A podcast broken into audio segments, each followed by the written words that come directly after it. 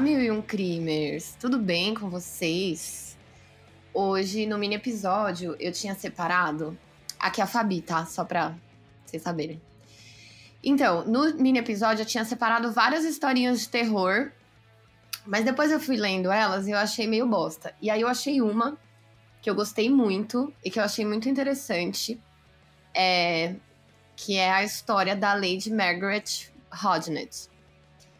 E hoje é um mini episódio. É uma história que se passa na Irlanda. Eu sei que a gente tem vários ouvintes de lá, então um beijo para vocês. Essa é o nosso episódio em homenagem ao dia de St. Patrick's.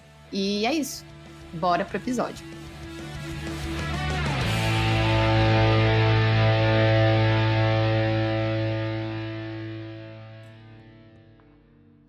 Em 1685, Lady Margaret Hodnett residia no castelo de Belvely.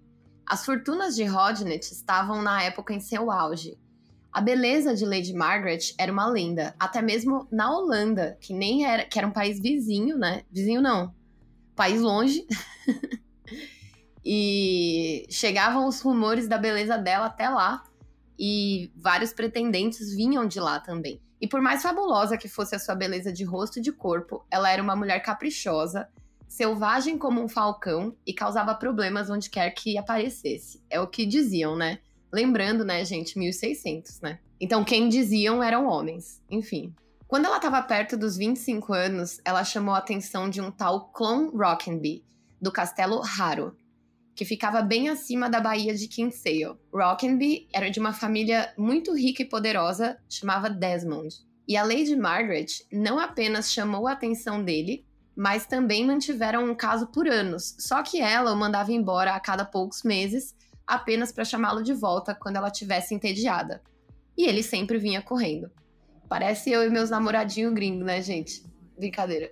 Bom, ela terminou com ele definitivamente em um verão e, percebendo que suas súplicas eram inúteis, Clone Rockenby, resolveu um plano, um plano muito de acordo com a época. Ele voltou para o Castelo Raro, lá ele chamou seus capitães e soldados, e em poucos dias, Clone, com dois mil homens, partiram para o Castelo Desmond, perto de Baltara. Ele sabia que o seu tio, que era capitão dos soldados dos Desmonds, ajudaria ele, e aí o seu tio deu para o clã mais mil homens. Não era para ser uma guerra aberta, era só para ser um cerco, para que os Rodnets entregassem a, a Lady Margaret.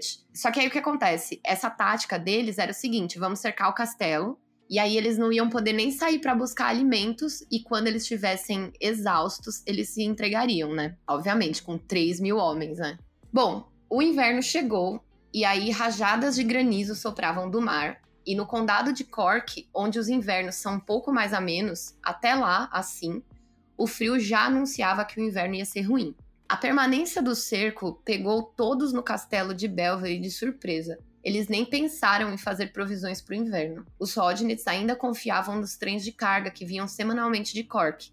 Só que o Clon ele enviou seus homens para interromper essas rotas de abastecimento.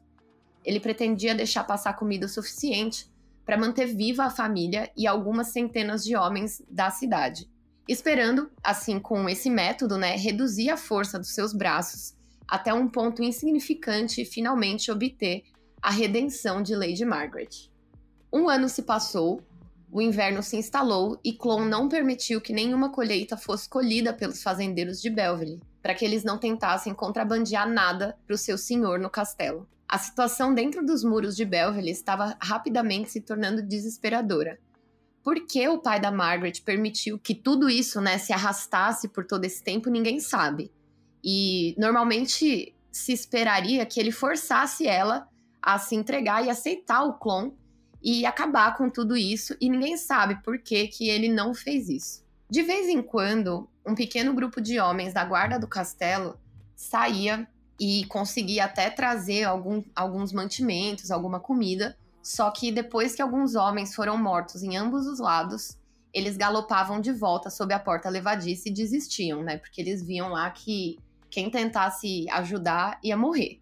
Algumas vezes o clone ele viu a Lady Margaret é, ali pela por essa porta levadiça do castelo ela andando pálida e faminta, só que ela nunca fez nenhum sinal de que tinha reconhecido ele ou visto ele de volta.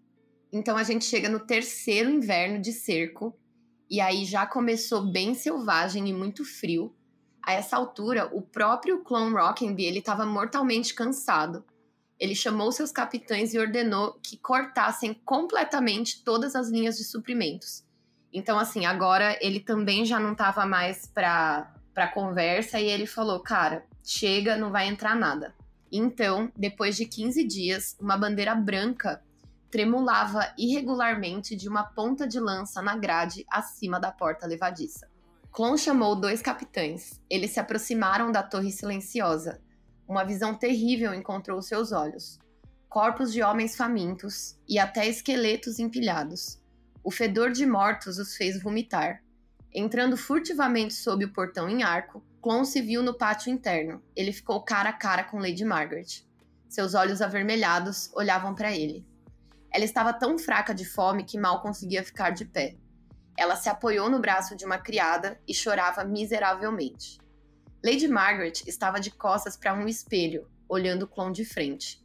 A Lady Margaret, gente, ela tinha uma obsessão com espelhos. Ela tinha vários espelhos pela casa dela, pelo castelo. E ela, ela era uma mulher vaidosa, né? Ela se, se achava bonita. Todo mundo achava ela bonita. E esse era o espelho favorito dela.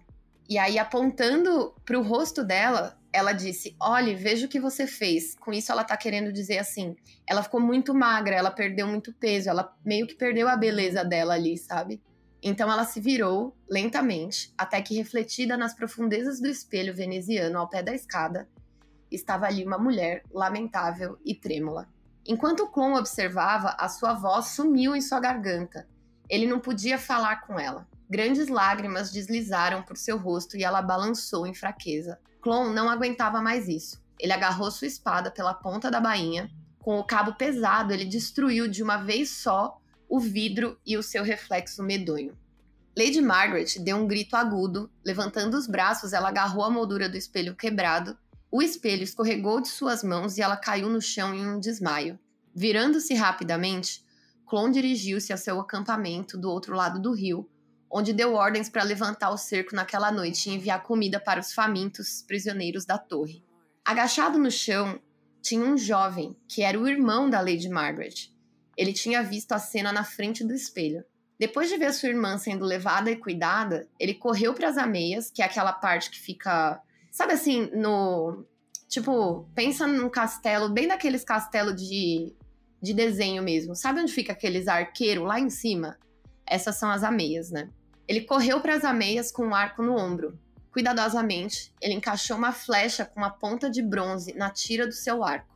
As tiras de couro de veado tinham força e poder de longo alcance. A flecha, solta do arco, acelerou até o alvo como um relâmpago carregado de morte. A ponta em forma de adaga cravada na bochecha de Clon Rockenby, no momento em que ele atravessava a ponte de volta. Quando seus homens chegaram ao lado de Clon, ele sabia que ele estava morrendo os homens o ergueram nos braços e o levaram para uma tenda. E ele disse: Levante o cerco, dê comida a eles. Então a sua cabeça pendeu. Mas de repente, ele endureceu e murmurou: Margaret, eu amaldiçoo você. Que você procure espelhos por toda a sua vida e nunca encontre. Deitado nos braços de um de seus capitães, Clon Rockenby morreu, no terreno de cerco congelado em frente ao castelo de Belville. Disse que Lady Margaret Hodnett recuperou apenas parcialmente a sua beleza. Depois que ela se recuperou dos terríveis efeitos do longo cerco, seu amor desordenado pelos espelhos acabou. A princípio, ela não teria espelhos por perto, provavelmente lembrando-se muito bem do reflexo assustador do seu rosto. Mais tarde, ela até teve pequenos espelhos. Nessa época, Lady Margaret começou a ter alguns problemas de. alguns problemas mentais mesmo, sabe? Ela tinha ficado muito tempo sem comer, ela tinha ficado muito traumatizada com tudo isso. Então ela começou a ficar muito diferente. E quando seu pai morreu, ela herdou o castelo de Belville. Os pretendentes novamente a reivindicaram. Disseram que ela teve amantes, mas nenhum de destaque ou algum interesse duradouro.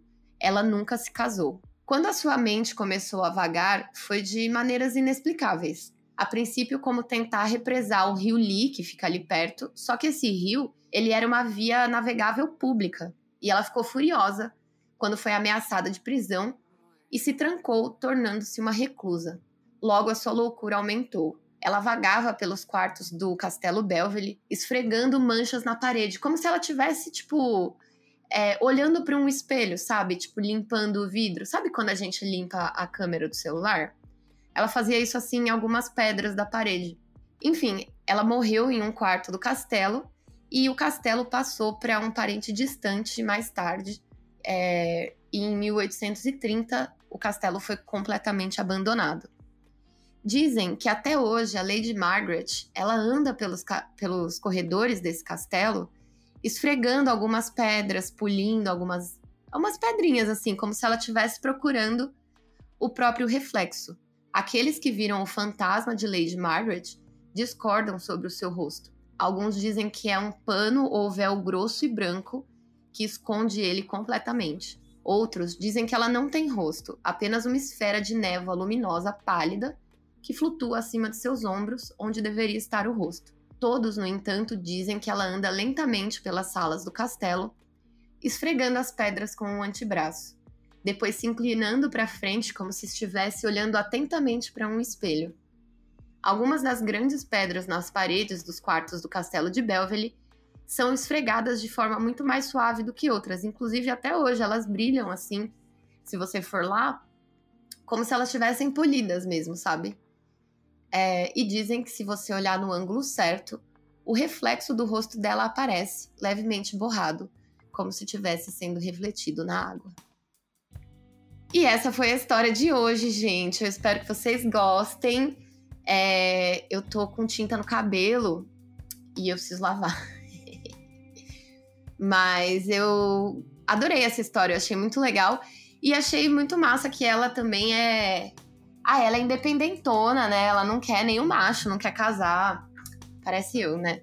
Mas enfim, se você mora aí na Irlanda, se você já foi nesse lugar, se você tem fotos de lá, manda pra gente.